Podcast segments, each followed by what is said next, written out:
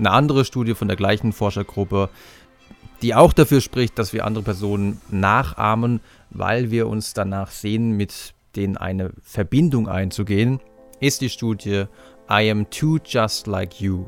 Non-conscious mimicry as an automatic behavioral response to social exclusion. Publiziert auch im Journal Psychological Science. Und in dieser Studie hat man Probanden zunächst mal eine Runde Cyberball spielen lassen, also einfach nur ein Ballspiel am Computer. Sie dachten, sie würden mit anderen Versuchspartnern spielen. Und in der einen Gruppe war es so, dass sie auch bis zum Ende immer mal wieder den Ball bekommen haben und in der anderen Gruppe war es aber so, dass sie relativ schnell isoliert wurden. Das heißt, sie durften zuerst ein bisschen mitspielen, wurden dann aber immer mehr ausgeschlossen und man hat ihnen einfach den Ball nicht mehr zugespielt.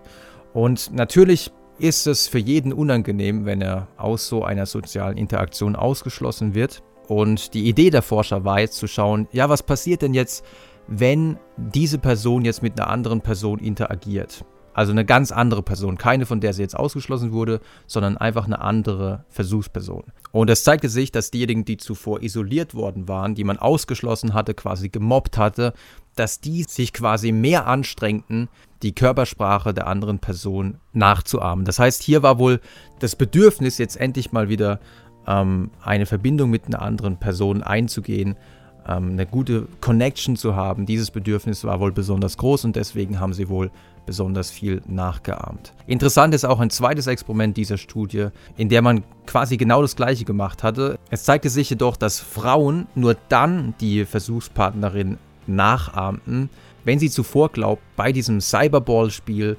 von äh, ebenfalls von Frauen ausgeschlossen worden zu sein. Das heißt, wenn sie bei dem Cyberball-Spiel von Männern ausgeschlossen wurde, äh, hat sie das nicht so besonders gejuckt.